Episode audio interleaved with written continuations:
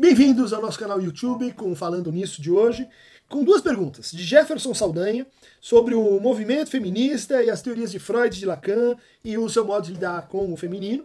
e a pergunta de Vinícius Lima, é, sobre a fórmula lacaniana do não há relação sexual. São duas perguntas que eu vou tentar é, fundir. É pouco conhecido é, que Freud é um dos introdutores de ideias feministas na Áustria da sua época. Ele leu e traduziu um filósofo inglês chamado John Stuart Mill, e eh, recomendou à, sua esposa que lesse o trabalho desse filósofo sobre a libertação das mulheres, sobre a emancipação das mulheres e como importante seria isso como um projeto de construção uh, da liberdade eh, no sentido mais amplo eh, aí na virada do século XIX século, e, e, e para o século XX. Né?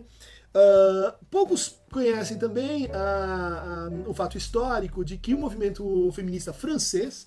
de Lucie Irigaray, de Michel Montrelet, de Hélène Cizou, uh, foi frequentador do seminário de Jacques Lacan. Várias dessas uh, teóricas do feminismo francês, eh, presentes em maio de 68, eh, se inspiravam no Lacan, se eh, pa partiam de, de das, das, ideias lacanianas para fazer eh, uma crítica da psicanálise enquanto um dispositivo androcêntrico, um dispositivo que privilegiava o pai, que,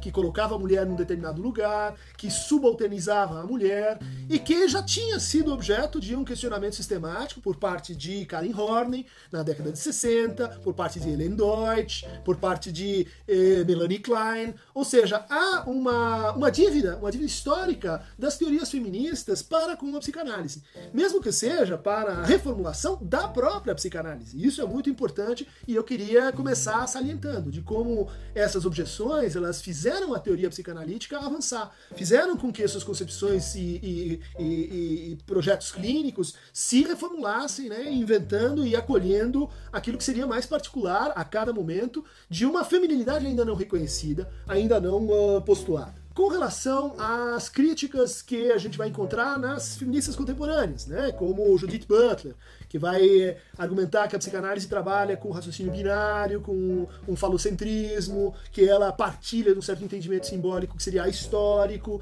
e que, portanto, colocaria a mulher num determinado lugar, reproduzindo as relações de gênero que a gente tem é, em funcionamento aqui e agora. Há, há todo um movimento contemporâneo de estudo sobre isso, de pesquisas acontecendo e que, de certa forma, acolhem as críticas de, de, de Butler, mas também é, mostram como como uh, o pensamento feminista, a teoria feminista, a teoria queer, poderia sim se aproveitar muito melhor, principalmente das últimas ideias, dos últimos trabalhos de Jacques Lacan. Né? A sua, sua fórmula da sexuação, que muitas vezes é, é lida apenas como mais um capítulo do binarismo. Né? Então você tem homens e mulheres, você reproduz essa, essa lógica e agora trans, transformando ela em, em, leis estruturais da linguagem. Né? Mas uma, uma atenção mais rigorosa, como a que, por exemplo, a eslovena Kopček tem dedicado a essa matéria, vai mostrar como a formulação de que não há relação sexual ela torna a feminilidade, ela torna a experiência do feminino e a relação entre gêneros uma coisa muito mais radical, muito mais interessante do ponto de vista político do que é, o que também é importante enquanto estratégia de transformação, mas talvez não enquanto, enquanto política, né, ou não seja suficiente né, enquanto política, a gente cultivar a primazia de uma identidade sobre outra. Né? A valorização de uma identidade apenas porque ela, ela permite a gente reconhecer modalidades de sofrimento, reconhecer é, déficit de poder, reconhecer a,